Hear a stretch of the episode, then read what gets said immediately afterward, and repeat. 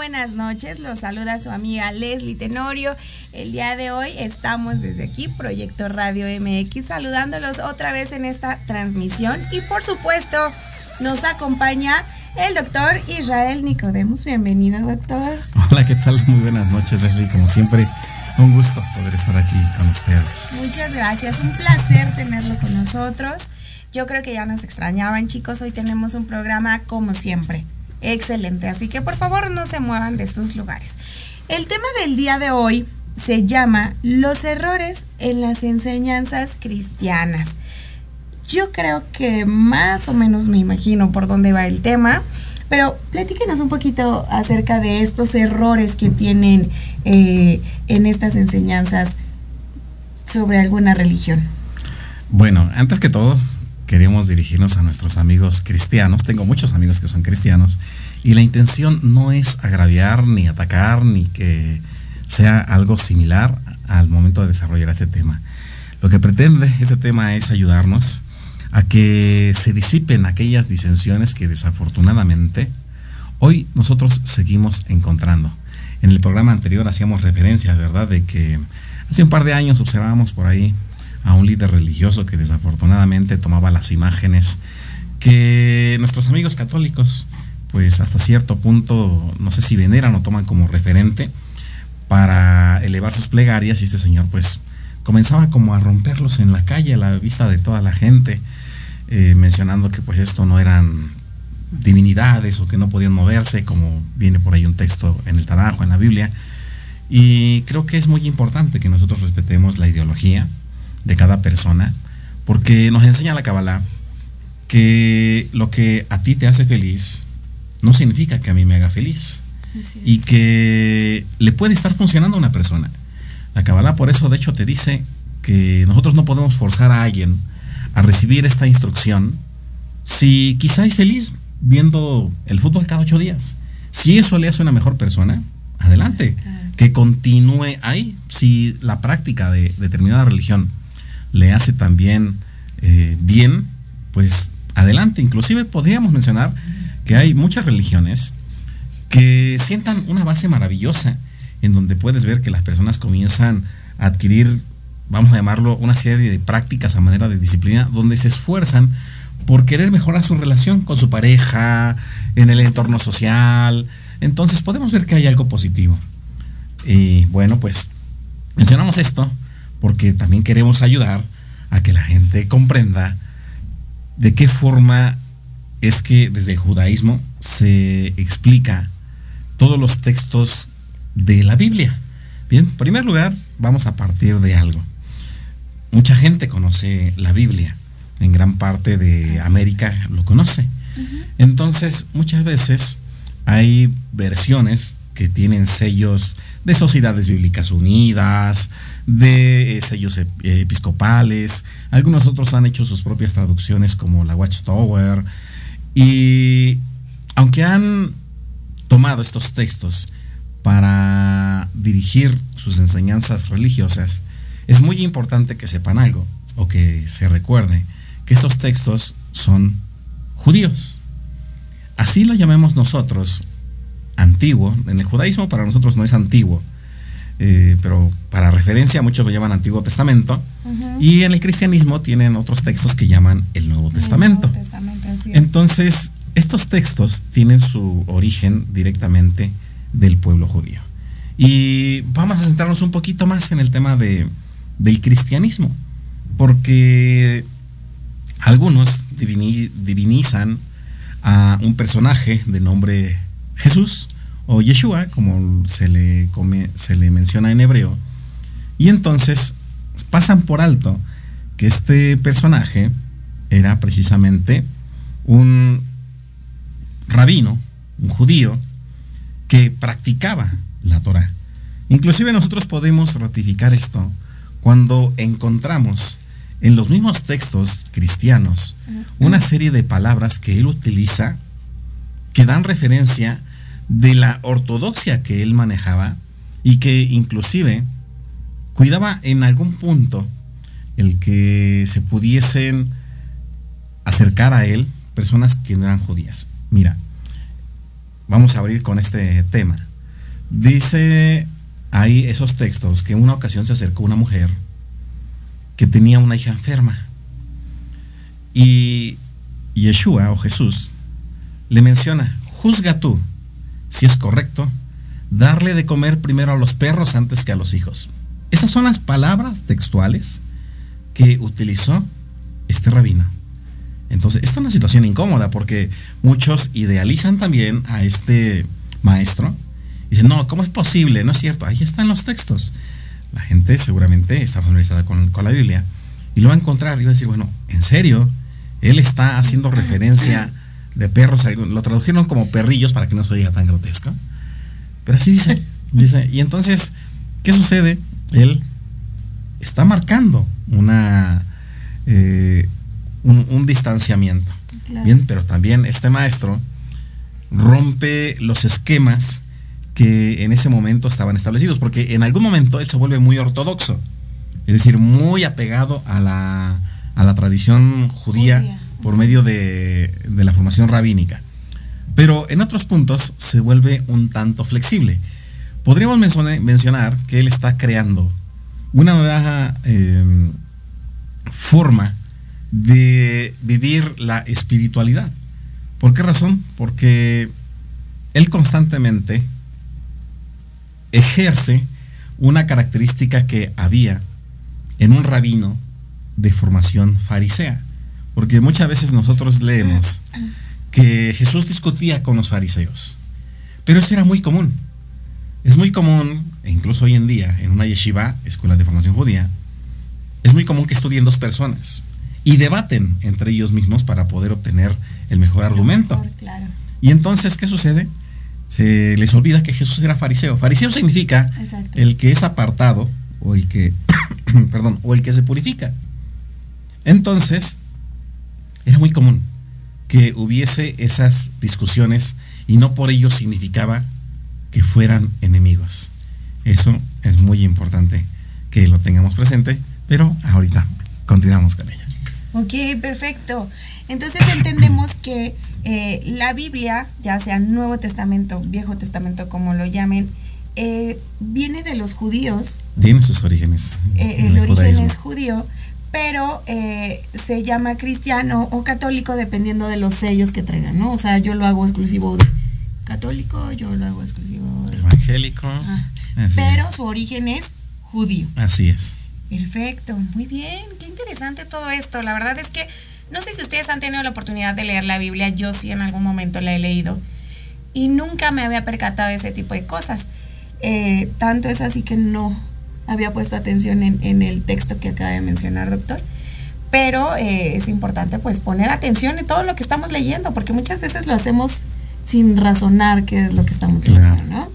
Pero bueno, precisamente para eso tenemos al doctor, para que nos apoye en todo esto. Bueno chicos, nos vamos rápidamente a un corte, pero por favor no se despeguen de sus lugares, porque si ahorita arrancamos con todo, lo que viene va a estar mucho mejor. Vamos a un corte y regresamos. ¿Qué tal? Los invito a sintonizar Entre Diálogos, un programa que aborda las noticias nacionales e internacionales más relevantes de la semana, con un comentario y un breve análisis de cada noticia, incluyendo entrevistas y dos veces al mes en el espacio Atrapados en el Rock, nuestro amigo Diego Emilio nos platicará sobre datos y curiosidades del rock a través de las décadas del siglo XX. Así que no se olviden de sintonizarnos todos los sábados de 12 a 1 de la tarde por Proyecto Radio MX, con sentido social. Soy Tania Damián y te invito a escuchar Ángulo 7 Radio, un espacio de noticias y opinión sobre Puebla y México. La cita es todos los miércoles de 8 a 9 de la noche por Proyecto Radio MX con sentido social.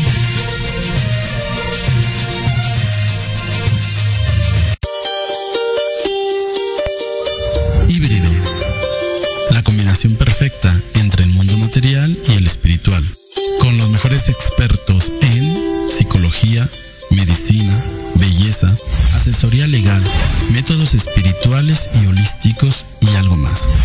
Conducido por Israel García. Todos los jueves de 9 a 10 de la noche por Proyecto Radio MX con sentido social.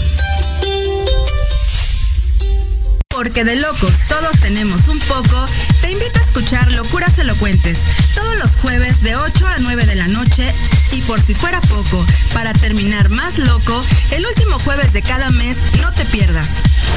Sin anestesia, con el negro consentido. Sí, conmigo. Con sentido social, solamente en Proyecto Radio MX. Con sentido social. Hola, soy Jorge Huerta. Hola, soy Clara Mejía. Te invitamos a escuchar Los Ratones Viejos. Un programa donde visitaremos nuestros libros favoritos. Todos los viernes de 8 a 9 de la noche por Proyecto Radio MX con sentido social.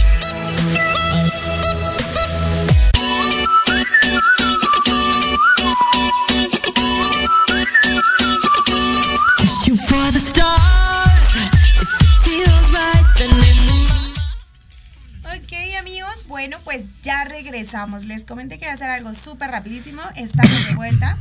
Porque el tema del día de hoy la verdad es que es muy extenso y queremos avanzar eh, eh, la mayor parte posible.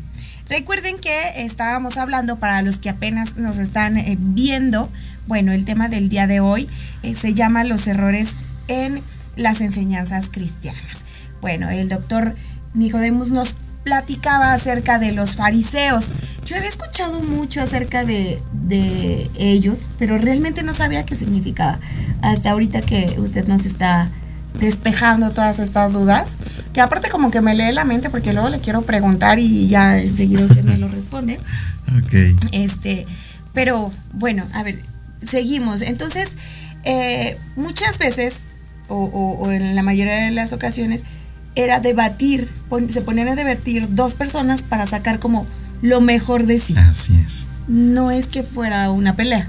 No, no, no, no, todo lo contrario. Siempre ha sido muy enriquecedor el compartir las diferentes perspectivas, que esto es algo muy común y ordinario en la cultura judía. Inclusive mencionábamos que Jesús al ser fariseo eh, no era, volvemos a mencionar, que tuviera como enemigos a los fariseos. Inclusive debemos de saber que en, aquellos, en aquellas épocas habían diferentes grupos de judíos, como existen el día de hoy, pero muy poca gente conoce. Por ejemplo, él era fariseo, pero había otros que eran saduceos, otros que eran helenistas, otros que eran celotes, otros que eran esenios, que también eh, es importante recordar, Jesús tiene una formación con los esenios, y esta es una de las razones por las que él puede crear milagros.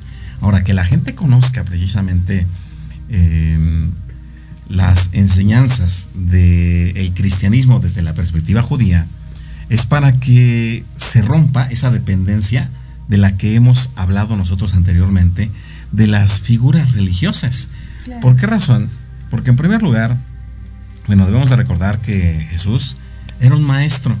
Y volvemos a mencionar, cada maestro tenía una, una, una forma de instruir completamente diferente. Diferente, claro. Él tenía una forma única. Entonces, ¿qué, eh, ¿qué sucede con la formación que él viene a mostrar? Bueno, pues él está contra el esquema religioso. Por eso generalmente se enfrenta contra los sacerdotes de aquella época. ¿Por qué es importante mencionar a qué se estaba enfrentando y qué tiene de similar con la actualidad? Bueno, recordemos nosotros que había una faceta o un grupo de judíos que habían reemplazado al sacerdocio original. Por eso es muy importante que consultemos textos que muchos han llamado como apócrifos eh, o deuterocanónicos, eh, donde se cuenta un poco sobre la guerra de los macabeos. la forma en la que el templo de Jerusalén es sitiado, después es liberado por un grupo de judíos, pero también ese grupo de judíos que logra liberar al templo, pues desafortunadamente buscan imponer su propia directriz reemplazando al linaje que está establecido en la Torá que debería de ejercer esa labor. Entonces recordemos que en ese momento lo que se conoce como saduceos, eh, hay una lucha interna en el judaísmo. Eh, los saduceos poseían al ejército y entonces, ¿qué sucede? Como el judaísmo tradicional dice, no, mira, tienen que ser de la tribu de Leví, del linaje de David, los que tienen que ejercer únicamente dentro del templo. Entonces, ¿qué sucede? Ellos dicen, ah, no, nosotros también queremos participar. Y si no quieren, pues nosotros tenemos el ejército y lo sacamos. Y lo sacaron. ¿Cómo lo sacaron? Desafortunadamente, pues asesinaron a la familia, a los hijos, que estamos hablando de esposa e hijos, de los judíos que pertenecían al sacerdocio original. Entonces, imagínate la lucha que hay dentro de dentro del judaísmo. Ya habían disensiones. Estos judíos eh, después se llaman esenios, que son los que precisamente se van a los desiertos. Por eso se encuentran diferentes textos en Qumran. Y para nuestros amigos cristianos, seguramente recordarán por ahí que había un tal Juan el Bautista, que precisamente él era esenio. Él era una persona que él habitaba lejos de las ciudades y sabemos que es esenio por la forma en la que se alimentaba. Y él, pues obviamente tenía un nexo familiar con este rabino Jesús. Y ellos adquieren este conocimiento, ¿bien? Inclusive, hay un periodo en el que Jesús desaparece. Está la historia de cuando él es infante y después aparece a los 30 años, que también hay una diferencia de edades, ¿eh? no es a los 30 años. Pero de eso hablaremos en algún momento. Entonces, ¿qué sucede cuando él aparece? Dice que comienza a ejercer su enseñanza, en el cristianismo lo llaman ministerio, pero comienza a crear, a manifestar milagros. Que sepamos que Jesús no era el único que hacía milagros en ese momento. Recordemos que cuando Él envía por primera vez a sus doce discípulos, doce discípulos que también son judíos, Pedro es judío, la madre de Jesús, María también es judía, entonces los católicos veneran a María, pero es una mujer judía, entonces su diosa es judía. Bien, entonces, ¿qué sucede? Eh, regresan sus 12 seguidores, sus 12 discípulos judíos con Jesús y le dicen, encontramos a otras personas que estaban haciendo lo mismo que nosotros, estaban haciendo señales y milagros. Y Jesús les dice, déjenlos, el que no está contra nosotros es por nosotros. Entonces de ahí podemos ver que ya existía gente haciendo estas señales sin que se precipitase lo que leemos en el libro de los Hechos como la manifestación del Espíritu Santo. Eh, porque muchos leen en el libro de Hechos que solamente la gente podría comenzar a crear milagros después de que descendiese el Espíritu Santo, Ruach HaKodesh en, en hebreo. Y no, no es cierto. Esto ya acontecía mucho antes. Entonces, qué importante es conocer esto para que la gente sepa que tiene la misma capacidad de obtener esos conocimientos si rompe el esquema de la condicionante religiosa y se aventura a conocer la cultura judía. De hecho, hoy hay mucha gente, fíjate que hay muchísima gente que se está interesando no solamente por la Kabbalah, sino también por el judaísmo, porque poseemos fuentes de textos que complementan la historia bíblica, no solamente del Tanaj o del Antiguo Testamento, sino también los textos cristianos. Entonces, bueno, primero que, eh, sepamos esto. Entonces, eh, que no se, eh, que no se nos olvide, ¿no? Entonces, si nosotros tomamos con objetividad, dejando de fuera esa incomodidad que muchas veces se llega a generar cuando tocan la fibra sensible de las creencias, nos daremos la oportunidad de ver más allá. Así es, bueno, yo tengo una pregunta. Acaba de mencionar que Juan el Bautista era esenio. Sí por la forma en que se alimentaba. ¿De qué se alimentaba? ¿O hay alguna característica en especial para, para ese tipo de judíos? Sí, lo que sucede es que eh, generalmente para poder, por ejemplo, crear un milagro, tenías que tener mucho cuidado de que en tu cuerpo físico no existiese alimento eh, basado en el consumo de animales, porque aunque sea un animal permitido y sea kosher, de todas formas tú estás retirando la vida a un ser vivo para alimentarte. Entonces, ¿qué sucede? Cuando nosotros consumimos cualquier tipo de alimento, sabemos que está muerto. Y cuando entra a nuestro cuerpo, sigue ese proceso de descomposición. Y entonces, ¿qué sucede mientras hay alimento con esas características en nuestro cuerpo? Es como si hubiera un poco de muerte. Entonces, ¿qué sucede? Él se comienza a alimentar de generalmente de, plantas o de alimentos que en los que trata de mantener depurado su, su cuerpo o inclusive con lapsos amplios de, de ayuno. Entonces, esto es como una preparación. Por eso nosotros constantemente vemos que Jesús se aísla para tener sus tiempos de ayuno, tener sus tiempos de, meditación, o lo que muchos llaman como oración, pero realmente son meditaciones. Y después cuando baja eh, con esos ayunos es cuando generalmente crea un milagro. Bien, ahora, continuando con, con las características de, Jesús en cuanto al tema de la Kabbalah, vamos a poner un ejemplo. ¿Por qué no debería de rehuir el cristiano de estas enseñanzas y dejar de creer que son diabólicas o satánicas, como mencionamos en programas anteriores. Eh, miren, hay un, hay un pasaje en donde es muy conocido, donde se habla de una mujer que es sorprendida en el lecho de adulterio, ¿no? estaba adulterando. Y entonces otros judíos la presentan ante Jesús porque la querían apedrear ah, y le dicen, ¿verdad? Oye, en la Torah, Moisés, Moshe dice que a tales mujeres hay que apedrearlas. ¿Tú qué dices? Y él dice, bueno, hay que esté libre de pecado, que arroje la primera piedra, etc. Pero se hace mucho énfasis al mensaje ético o moral. Pero se pasa de largo lo más importante. Porque después de esto dice que este maestro se inclina al suelo y comienza a escribir. Dice, y estos seguían insistiéndole. Y como le insistían, él le dice, el que esté libre de pecado, arroje la primera piedra. Y entonces dice que sus conciencias comenzaron a acusarles y se comenzaron a ir. Pero ¿qué sucede? ¿Qué hizo? La Kabbalah nos dice, ¿qué es lo que escribió en el suelo? Porque lo que hizo en el suelo al estar escribiendo se llama Kabbalah y es utilizar uno de los 72 nombres de Dios para generar ese impacto en la gente. Por eso se crean esos, eh, esos milagros. Ahora, ¿por qué es importante también que la gente conozca esto?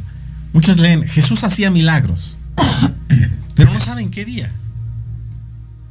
Hay días específicos en los que se pueden crear milagros. Uno de ellos se llama Rosh Hodesh, que es el principio de mes o la luna nueva. Otros de, otro día de estos, lo vimos, eh, bueno, lo podemos ver en el Tanaj, es precisamente cuando es Shabbat. Entonces hay un calendario que se llama lunar hebreo, donde establece qué días son positivos para crear un milagro, son buenos para sanar, son buenos para traer sustento, y hay días en los que no es recomendable hacer algo al respecto. Entonces, este maestro lo sabía. Si preguntamos hoy en día a la gente que lee la Biblia, no sé de qué está hablando. Entonces, por eso es importante que se vaya teniendo este conocimiento para que así se pueda materializar lo que anhelan. Porque también los textos cristianos, fíjate que dicen, los textos cristianos copiaron algo que dice el Talmud. Dice que la gente pide y no recibe porque no sabe pedir. Ah, sí, claro, sí, sí, sí. Entonces, ¿qué sucede? Entonces, ¿cómo debo de pedir? Debemos de saber. Es muy importante, describe el Zohar, el libro del esplendor, que para poder materializar algo, nosotros debemos de tener el conocimiento, estar en el lugar y en el momento preciso para que esto llegue. Si no se tienen estos tres pasos, difícilmente se va a obtener lo que anhela una, una persona. Entonces, qué importante es conocer esto. De verdad que sí es muy importante todo lo que, lo que nos está mencionando, doctor, porque, eh, bueno, eh, eso del ayuno. Y sí es cierto, eh, hay un momento en el que Jesús ya no aparece, o sea, se ve de bebé, se ve de niño, pero después ya lo volvemos a ver como en la vida adulta. Así ¿no? es. Eh, yo sabía que era a los 33 años, no, no sé. A los 30 desaparece. Ah. Bueno, a los 30 aparece, según lo que dicen los Ahora, cristianos. hay algo muy curioso que yo les voy a platicar sobre el bautizo, ¿no? Bautismo. Este, supuestamente eh, Pedro el Bautista lo que hacía era con Juan. esto, Juan el Juan Bautista, Bautista, perdón, perdón, perdón. lo que hacía era eh, limpiar los pecados, ¿no? Que fueran perdonados con, con- con ese acto. Así es. Entonces yo me pregunto, ¿por qué entonces se bautizan a los bebés? ¿No? Cuando los bebés se supone que nacen libres de pecado. Así es. Eh, entonces, ¿qué es lo primero que haces? ¿Ya bautizaste al bebé? No. Pero, ¿por qué? Si ellos no tienen ningún pecado. Y muchos dicen, es que viene del pecado original. ¿No? Eh, ¿Qué nos puede decir al respecto? Bueno, que sepamos nosotros que ningún bebé es pecador. Al contrario, son los seres más puros y nosotros nos encargamos de formarlos. Entonces, desafortunadamente, pues las religiones nuevamente hacen como su agosto. Ah, mira, pues de aquí les decimos que, que este que son pecadores y los haces sentir culpables desde el inicio. Y no es cierto, los niños no son pecadores. Ahora, esto que comentas acerca del bautizo, en el judaísmo se conoce como mikve. Mikve es un baño ritual que se realiza generalmente en determinado tipo de festividades. Por ejemplo, Yom Kippur, que es la fiesta del perdón. Generalmente, aún hoy en día, mucha gente va a los ríos, al mar, a los lagos eh, o a los lugares donde hay mikve y se sumergen. Pero tiene una representación de aprender, a- una representación espiritual de contener las emanaciones negativas que pudiese tener la persona para poder fortalecer nuevamente su energía positiva. Y fíjate que esto no es tan descabellado, ¿no? Porque mencionamos que el doctor Masaru Emoto ya demostró que el agua tiene unas propiedades maravillosas Ah, sí. en su memoria molecular. Entonces, fíjate qué, qué interesante, ¿no? Porque pasaron miles de años para poder entender cuál era el poder que está emitiendo el agua. Entonces, en el judaísmo se hace con el propósito de renunciar, desprenderte de energías negativas si has tenido contacto con algo negativo. Que la Torah dice si estuviste cerca de un muerto, eh, en el caso de la mujer después de que sale de, de la nidad, la nidad es el ciclo menstrual, eh, o si la persona eh, se va a casar, por varios aspectos. Y después sale como con mayor energía, se renueva completamente. Entonces, y esta es una práctica constante, porque ahorita mencionamos lo que hace en el catolicismo. En el cristianismo eh, lo replican una vez en su vida ya de adultos, Ah, sí. mencionando que de esa forma ah, constatan eh, la aceptación de ingresar a la fe cristiana, que porque lo hizo eh, el Maestro Jesús. Pues bueno, pero esto no era algo que realizó de forma única, ¿no? Lo hizo eh. Así es, es decir, la MIGBE lo pudo realizar cada mes. Entonces, eh, y tiene un significado diferente. Entonces, esto se tiene que hacer de forma constante porque volvemos a mencionar, esto renueva eh, energéticamente espiritualmente a, a las personas.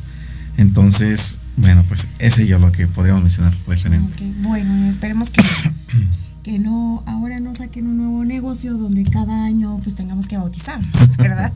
Este, bueno, también hay que estar eh, preparados con todo esto porque eh, yo he escuchado últimamente que hace la gente ayunos intermitentes, ¿no? Porque les ayuda a- al cuerpo, es, lo vuelven más saludable.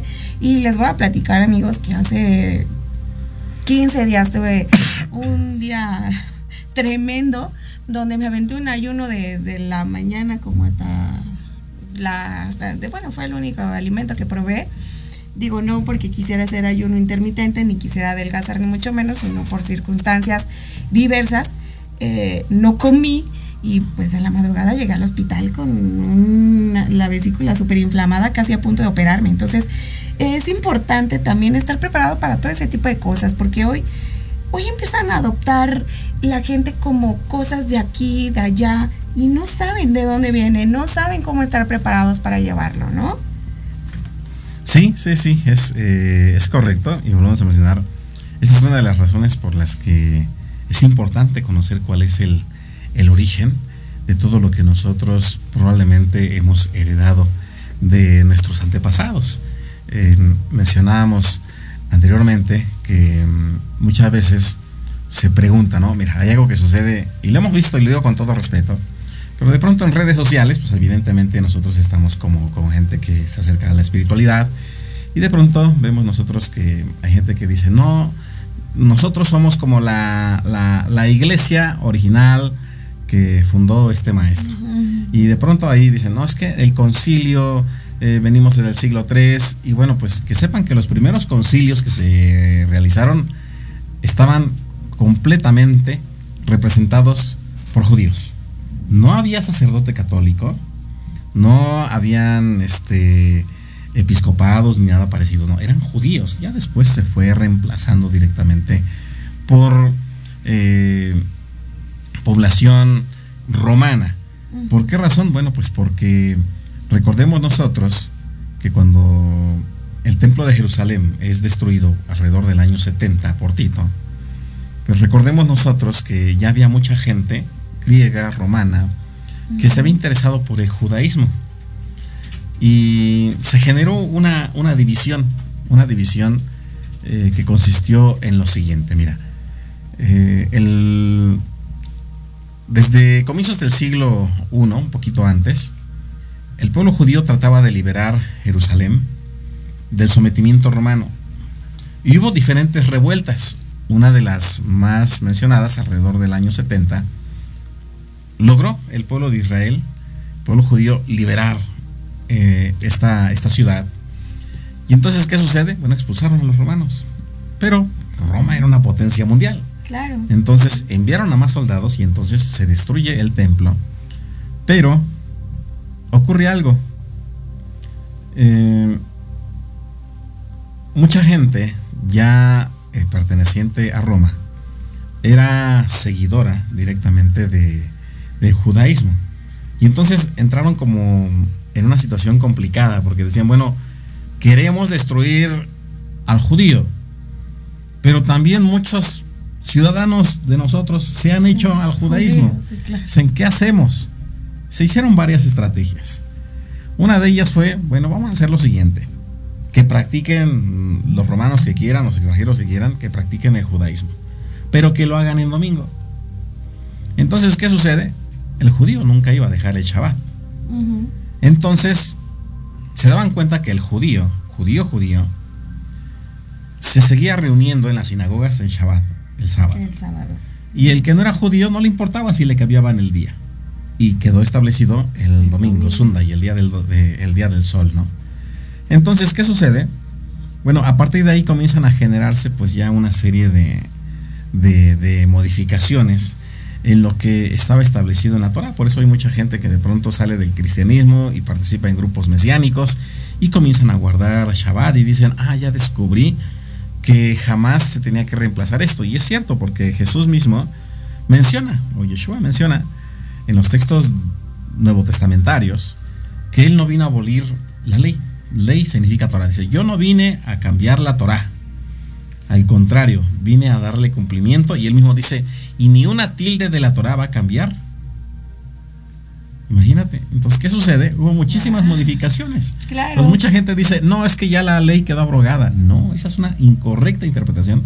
Y por eso la gente eh, no sabe hacia dónde, hacia dónde hacerse hasta que comienza a leer. Por eso mencionamos que es importante que cuestionen absolutamente todo. Ningún líder religioso tiene la, verdad, verdad absoluta. Inclusive nosotros que estamos en el programa, siempre les Claro. decimos, cuestionen, Así investiguen, para que de esta forma cada uno de nosotros deduzca y tengamos la oportunidad real de continuar un sendero que nos va a llevar a acercarnos a conectar con ese creador eliminando los intermediarios que eso es algo que también hizo Jesús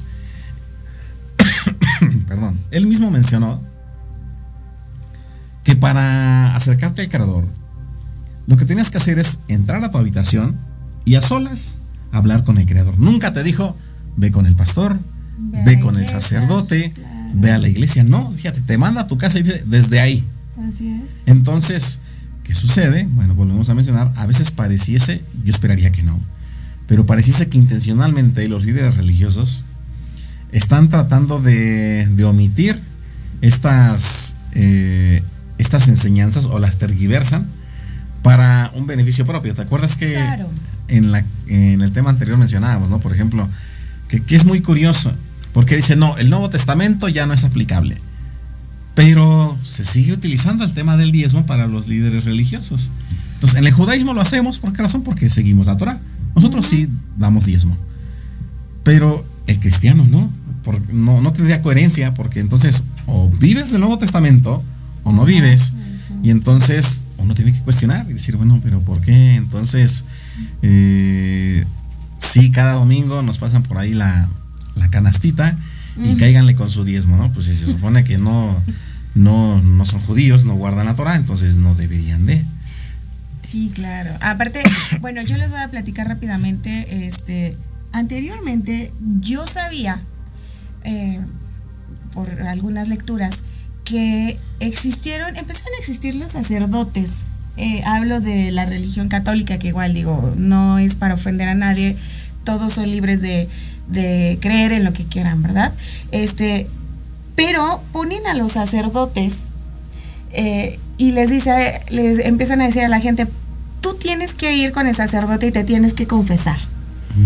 El sacerdote te da un pliego, ¿no? De las oraciones que tú tienes que hacer para que todos tus pecados sean perdonados.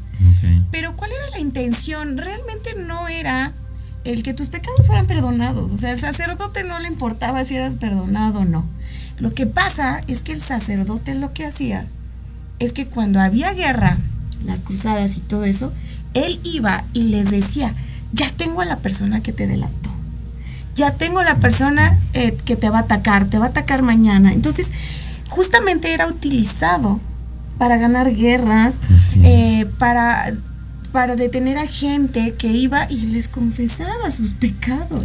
Entonces, imagínese ahorita ir confesarte con un sacerdote y que el sacerdote vaya con la policía y pues el día de mañana ya lo estés afuera de tu casa, ¿no?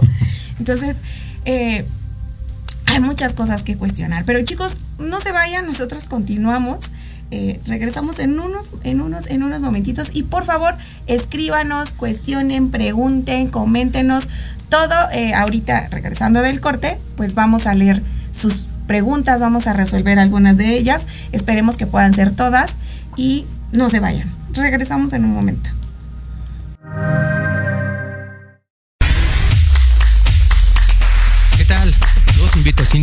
Entre Diálogos, un programa que aborda las noticias nacionales e internacionales más relevantes de la semana, con un comentario y un breve análisis de cada noticia, incluyendo entrevistas.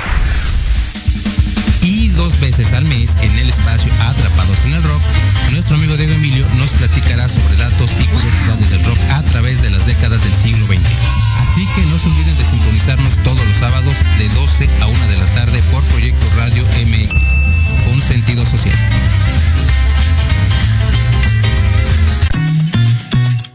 Te invitamos a escuchar todos los viernes en punto de las 3 de la tarde tu programa La magia de ser mujer.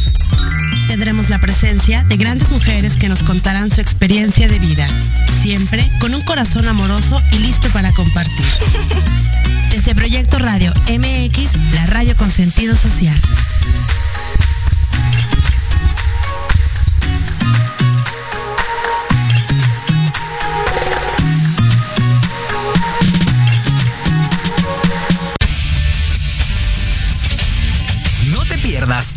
Viernes de 6 a 7 de la noche el programa La Sociedad Moderna, conducido por Jorge Escamilla H.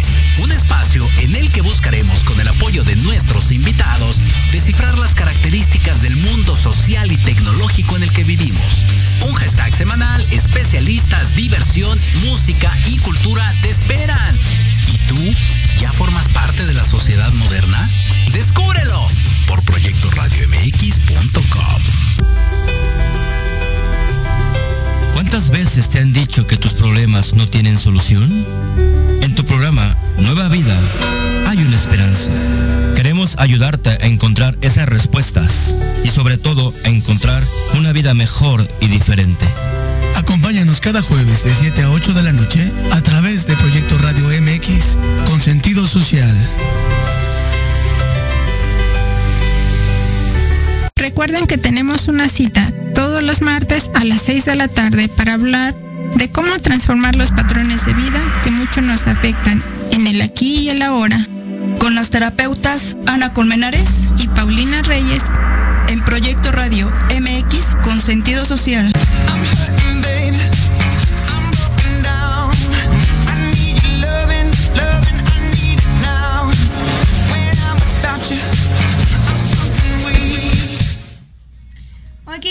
Bueno pues yo les dije que esto iba a ser súper rapidísimo y estamos de vuelta. Ok, bueno pues nosotros seguimos con este tema y yo quiero hacer una pregunta, no sé si sea tan cómoda, tan buena, pero eh, ¿por qué se separa el judaísmo y el cristianismo? ¿Qué pasa? Ok, bueno, para esto tenemos nosotros que hacer un comparativo de dos personajes importantes que dan paso a la creación del cristianismo. Podríamos mencionar que uno no tuvo esa, esa intención, que fue Jesús. Este rabino, Jesús, jamás tuvo la intención de crear una religión. Ya mencionamos hace un momento que él dijo esas palabras de, de que no se tenía que dar el alimento primero a los perros antes que a los hijos. Cuando él envía a sus seguidores a que vayan a instruir, él dice, pero a, tierra de gentiles, haciendo referencia a los extranjeros y a los samaritanos, tampoco vayan. Entonces él comienza a marcar una diferencia. Él no busca, él viene directamente a el pueblo de Israel. Pero, ¿qué sucede? Bueno, mencionábamos que el pueblo judío estaba buscando, eh, buscándose ser exterminado por el imperio romano. Y hubo un estratega de nombre Saulo de Tarso o Pablo. En aquel tiempo, hacerse judío era muy sencillo, no como ahora. Entonces, ¿qué sucede? Dice, bueno, corremos el riesgo de que el judaísmo desaparezca. Entonces necesitamos que más gente sea simpatizante del judaísmo. Así que se dedicó a hacer conversiones a diestra y siniestra. ¿Y qué sucede? Hubo un momento en el que se, le salió de control. ¿Por qué razón? Porque muchos de pronto decían, bueno, a ver, es que Pablo dice que para que nosotros nos hagamos judíos, la mujer era muy sencillo. Tenía que hacer una micve, el baño ritual, sumergirse y ya era judía. El hombre se tenía que circuncidar. Y circuncidarse en aquellos tiempos era probablemente eh, a veces firmar una cartita de pena de muerte porque pues no se contaba con las condiciones médicas o higiénicas y podía caer una infección. Entonces muchos hombres no se estaban queriendo convertir al judaísmo. Había más mujeres que hombres en, el judaísmo. Entonces, ¿qué sucede? Pablo trata de hacer un poco más flexible la incorporación de la gente extranjera al judaísmo y les dice, no, solamente hagan mikve y acepten que este maestro Jesús era el Mesías, que eso también es muy importante. Un Mesías no es un ser divino. Okay. Un Mesías, según lo que establece la Torá, es un personaje común y corriente. Ni tenía que nacer de una mujer virgen, ni tenía que ser eh, revelado por una voz del cielo a través de un espíritu descendiendo en forma de paloma. Eso no es cierto. Él tenía que cumplir ciertos aspectos que era ser un buen líder eh, político, un líder espiritual o religioso, y un, eh, bueno, ya mencionamos, es político, militar uh -huh. y espiritual. Tenía que tener esas características, bien, para ser un Mesías. Entonces, podía casarse, sí, no había ningún problema si Yeshua o Jesús tenía esposa, no pasaba nada. Si tenía hijos, tampoco eso le quitaba el derecho a ser un Mesías. Por eso es muy importante que la gente sepa qué es un Mesías, Ajá, para evitar que venga la divinización. Pero ¿qué sucede? En el, en el Inter, de por sí ya se había eh, establecido algo que se conoce como sincretismo, la combinación de ciertas deidades que fueron reemplazadas por otras nuevas. era más sencillo que la gente creyese que, que él tenía que ser como célibe, tenía que ser puro, jamás tendría que haber tocado a una mujer, porque si no, no podía ser un Mesías, me volvemos a mencionar, eso no es así. Podía seguir siendo Mesías. Bien, entonces, ¿qué sucede? Bueno, pues eh, la gente comienza a, simpatizar en, en este, en este Mesías y lo comienzan, volvemos a mencionar, a divinizar. Y Saulo de Tarso, o Pablo, lo que hace es una estrategia que lo que pretende es pues rescatar al judaísmo, evitar que sean fáciles de localizar los, los judíos y entonces comienza él a, a convertir a, a- a todo mundo. Entonces, ¿qué sucede? De pronto, pues hay desacuerdos donde dicen, bueno, a ver, inclusive lo vemos en las discusiones de los mismos apóstoles o seguidores de Jesús. ¿Por qué razón? Porque uno de ellos, hay diferencias, por ejemplo, con Pedro, es que él dice que sí debemos de circuncidarnos, pero él dice que no, ¿a quién le hacemos caso? Exacto. Entonces, pues generalmente decía, no, pues a lo más fácil. Entonces, o a lo menos comprometedor, por lo menos en temas de, de salud física, ¿no? Entonces, ¿qué sucede? Bueno, después hubo un momento en el que hubo más judíos convertidos que judíos de, de madre. Entonces, en un inicio habían judíos que dirigían, por ejemplo, las comunidades, las sinagogas, y había un rabino de origen judío, pero crecieron tanto que de pronto todos los judíos eran convertidos y de pronto no habían maestros suficientes que pudiesen instruir a, los nuevos profesantes de la, fe judía. Entonces comenzaron a enseñar, como dirían coloquialmente, ay como Dios les dio a entender. Que eso es algo que nosotros encontramos inclusive hoy en muchas formaciones laicas. Hoy mucha gente estudia la Biblia, crea un grupo y, forma, y funda una nueva iglesia. Entonces se comienza a, va pasando el tiempo, se comienzan a perder las, las prácticas, ya de por sí el idioma hebreo pues no era algo que comúnmente se hablase, aún hoy en día. Entonces se comienzan a dar interpretaciones completamente diferentes a las que se encuentran establecidas ahí en, eh, ahí en el Tanaj. Entonces por eso mucha gente perdió las prácticas.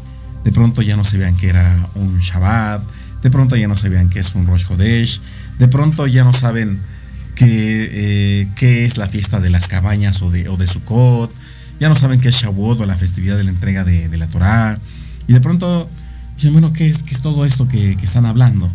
¿Y por qué razón el, judío las practica? Bueno, pues porque hay una serie de conexiones o de emanaciones únicas que favorecen a la humanidad. Entonces, si nuestros amigos cristianos tienen la oportunidad de retomar estas festividades y de participar en ellas, se van a dar cuenta de que va a haber una gran diferencia. Y entonces las respuestas van a comenzarse a materializar. Y entonces las promesas que este mismo rabino, Yeshua o Jesús, hace, van a comenzar a, a, a, a materializarse. Porque, por ejemplo, él dice que sus seguidores podrían hacer las mismas señales que él hizo, crear Así milagros, uh -huh. sanar enfermos, y se puede, pero la gente no tiene las herramientas, no conoce los 72 nombres de Dios, no conoce cómo eh, se realizan una serie de ceders, que significan órdenes establecidos en rituales, para ayudar a la gente, pero que siguen funcionando. Entonces la gente hoy cree que no funcionan y que han sido desplazados o, o, o que fueron eh, alegorías porque no sabe cómo eh, Llevarla cómo llevarlas a cabo. Así es. Wow, pues la verdad es que esto pues cada vez nos intriga más eh, para poder conocer más acerca de la Kabbalah. Eh, inclusive yo estoy ya a nada de empezar a tomar el curso con usted, doctor. Claro y sí. bueno, eh, chicos, yo creo que como conclusión me gustaría decir algunas palabras, no me voy a extender tanto porque ya es muy poco el tiempo, pero por favor, todos los que nos están viendo, los que nos están escuchando, en el mundo ya existen muchas divisiones. Nos dividen partidos políticos, nos dividen países, nos dividen creencias, nos dividen religiones. Creo que es momento de retirar todas esas divisiones y de hacer un solo equipo. porque eso es lo que somos. Ya no hagamos más divisiones, ya no más religiones. Si a ti te hace feliz creer en esto, adelante. Pero ya dejemos de nombrarnos como de un color, una religión, un partido político. Yo creo que lo más sano para evitar que todo esto esté pasando es unirnos y dejar toda esa división a un lado. Y bueno, eh, pasando al tema que estábamos hablando, este, pues muchísimas gracias, doctor, súper interesante. Eh, de verdad yo les recomiendo que lean, que si les interesa lo, lo lean, lo investiguen. Como nos mencionó el doctor Israel, todo cuestionenlo. No se dejen llevar por lo primero que les digan. Y otra cosa muy importante que yo también creo que influye mucho es que la gente se ha vuelto tan floja, nos hemos vuelto tan flojos o nos han ayudado a volvernos tan flojos que ya no queremos estudiarlo y queremos que el milagro nos caiga del cielo. Si tú quieres hacer un milagro, que las cosas se hagan, hazlas tú. Tú las puedes hacer realidad. Entonces, vamos a, a estudiar la Kabbalah y veamos que los milagros los podemos realizar. Claro que sí. Muchísimas gracias, doctor. Como siempre es un honor tenerlo aquí en el programa. Hoy como que vine muy filosófica, algo así. Este, pero bueno, amigos, es un placer como siempre que nos acompañen, que hayan escuchado el programa del día de hoy. Muchas gracias por resolver todas estas dudas que como siempre tenemos. Y bueno, nos vemos la siguiente semana. ¿Algo con lo Claro que sí. cerrar, doctor? No, está bien. Creo que eh, muy, muy interesante lo que comentaste. Eliminar divisiones, de eso se trata, de dejar de eh, querer imponer nuestra ideología por creer que estamos poseyendo la verdad absoluta. Muchas gracias también a ustedes y bueno, pues un gusto estar aquí con ustedes. Leslie. Muchas gracias chicos, que tengan una excelente noche y por favor, el martes ya lo saben, nos vemos en Proyecto Radio MX a la misma hora. Aquí nos vemos. Gracias. Gracias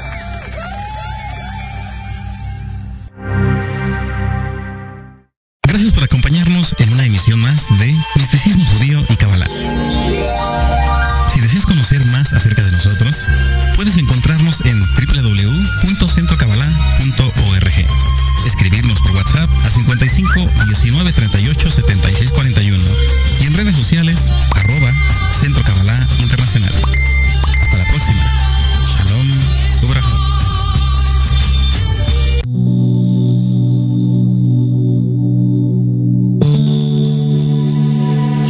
Programación de hoy ha terminado, te esperamos mañana con nuevos invitados, increíbles programas, grandes temas y nuestro equipo de locutores con toda la actitud. Recuerda seguirnos en nuestras redes sociales y en nuestro canal de YouTube. Escucha nuestros podcasts en iVoox y en iTunes. Te dejamos con la mejor música de bandas y artistas independientes.